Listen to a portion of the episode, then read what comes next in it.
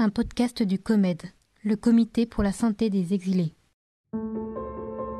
Quand allez-vous ouvrir les yeux sur le drame qui se joue sous vos yeux Gentil avec les gentils et être méchant avec les méchants. Plus aucun droit pour les clandestins.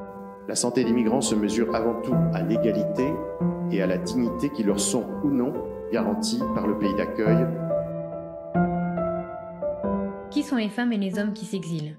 Il et elle s'appellent Merveille, Paulin, Kamal, Sambou, Ange, Amine, Precious, Rosalina et encore plein d'autres personnes. À travers la voix des salariés et des bénévoles du COMED, Bref d'exil porte témoignage de leur travail quotidien auprès des personnes exilées. Au carrefour de multiples vulnérabilités, la plupart des femmes soignées au COMED ont subi des violences dans leur pays d'origine, durant le parcours d'exil et lors des premiers mois de leur arrivée en France. Ces patientes souffrent également d'un grand isolement social et affectif et beaucoup vivent dans des hébergements très précaires. Parmi les 449 femmes enceintes suivies au centre de santé entre 2012 et 2017, la grossesse était consécutive à un viol dans 14% des cas. 55% des femmes ne recevaient aucun soutien du père de l'enfant. Dans ce contexte, la grossesse et la période de périnatalité constituent des périodes particulièrement à risque pour la femme et l'enfant. Épisode 7 Les mots des autres. Le cri d'une enfant qu'on excise hante les nuits de Madame T. Ce cri a été balayé par la parole de la femme gynécologue vers laquelle je l'avais orienté, à sa demande, en vue d'une reconstruction clitoridienne. Ce n'est qu'un petit bout, lui a-t-elle dit. Il y a des mots, des phrases, des paroles tranchantes. Madame T me raconte sa consultation. D'abord, la médecin l'a visitée. C'est comme cela que l'interprète me traduit du bambara l'examen médical décrit par Madame T. On dit en français une visite médicale. J'imagine cette gynécologue en visite dans Madame T et de conclure à la fin de sa visite. Ce n'est qu'un petit bout. Euh, vous n'êtes pas excisé. Une parole décisive, péremptoire, face à laquelle Madame T, en colère, sort trois certificats d'excision. Trois certificats d'excision qu'elle a dû produire lors de ses démarches administratives en guise de preuve de cette excision, pourtant inscrite de façon définitive dans ses nuits. Face au cri de la petite fille qu'on excise et qui hante ses nuits, seuls les bouts de papier des médecins soignants font preuve. Ces bouts-là comptent.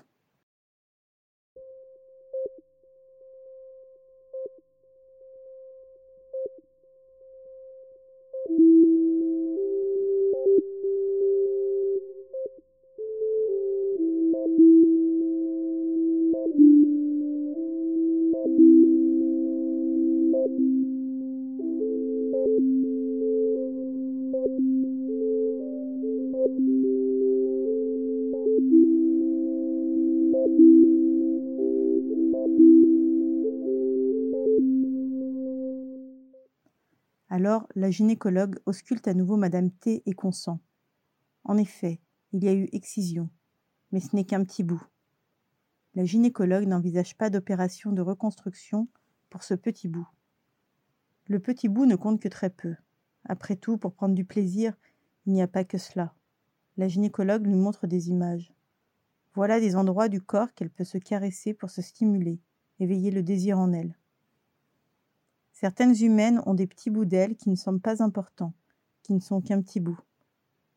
Qu'est-ce que cela produit, le sentiment de ne pas être entière, d'avoir un petit bout qui a été arraché par la folie des hommes, et qui, dans la parole d'un soignant sachant, n'est qu'un petit bout? Le rendez-vous avec la gynécologue s'est très mal passé, me dit Madame T. On ne l'a pas cru, on lui a dit qu'elle n'avait pas été excisée, on lui a dit que ce n'était qu'un petit bout.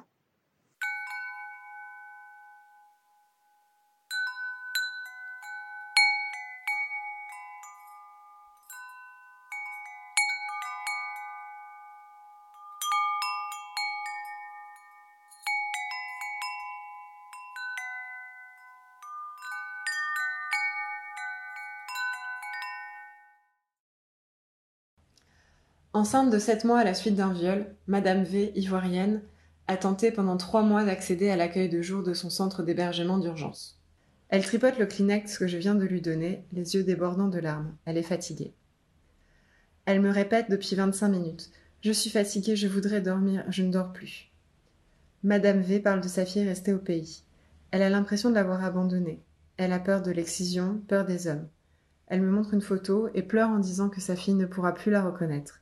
Son ventre est énorme, elle est enceinte de sept mois et tous les matins elle est réveillée par la lumière du centre d'hébergement d'urgence. Tous les matins à 8h30, elle doit quitter les lieux et traîner son corps épuisé et asthmatique ailleurs jusqu'à 17h. Alors, elle m'explique qu'elle n'a pas d'amis au centre d'hébergement d'urgence, qu'elle va au centre commercial, qu'elle traîne dans les halls. Elle fait un peu la manche et elle dort sur un banc. Elle voudrait que tout s'arrête. Elle sanglote qu'elle n'y arrive plus, que la grossesse au pays c'était différent, mais qu'elle ne veut pas de ce bébé-là, elle ne veut pas d'un bébé dont le géniteur est un violeur. Elle essaye depuis déjà trois mois d'accéder à l'accueil de jour situé au rez-de-chaussée de son centre d'hébergement d'urgence. Déjà trois mois qu'elle supplie qu'on la laisse rester à l'intérieur. Au téléphone, la responsable m'assure que Madame V est passée entre les mailles du filet et que bien sûr qu'elle va l'inscrire dès le lundi suivant pour l'accueil de jour, mais que c'est pour son bien qu'on la met dehors, parce qu'il faut qu'elle s'aère l'esprit. Je regarde la femme en pleurs face à moi.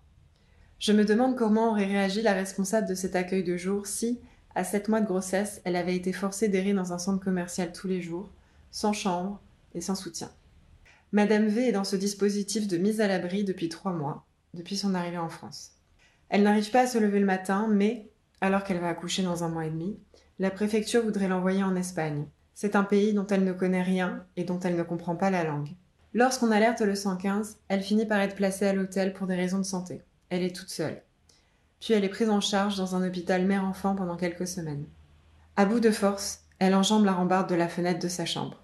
Elle s'arrête à temps, mais sera envoyée en hôpital psychiatrique. Elle a finalement accouché à l'hôpital, sans solution pour la suite.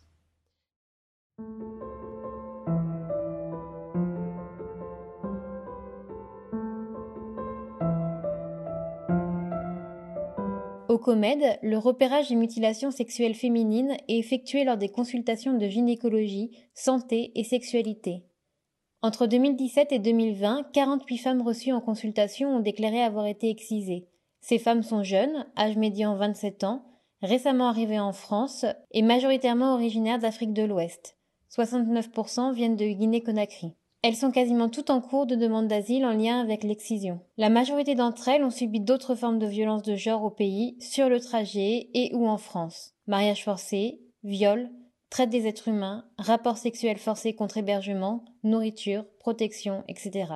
Les conséquences psychiques des mutilations génitales féminines sont peu documentées et difficiles à analyser tant les facteurs de risque d'une altération de l'état de santé mentale sont nombreux. Difficulté à en parler, difficulté à reconnaître les effets psychologiques d'une norme sociale, répétition des violences, grande vulnérabilité sociale arrivée en France. Pourtant, ces femmes sont souvent pionnières au sein d'un collectif plus large. Elles sont les premières à avoir fui le mari qui leur a été imposé, à avoir refusé l'excision de leur fille, à exercer seule l'autorité parentale. Au micro de cet épisode, Magali Perle, psychologue au Comed Marseille, et Mathilde Petit, gestionnaire de la base de données. Le COMED est une association qui agit pour la santé des exilés et la défense de leurs droits. Les activités sont organisées autour de quatre pôles. Le médical, la santé mentale, l'accompagnement social et juridique et le pôle prévention et promotion de la santé. Pour en connaître plus sur nos activités ou les personnes accompagnées, rendez-vous sur comed.org.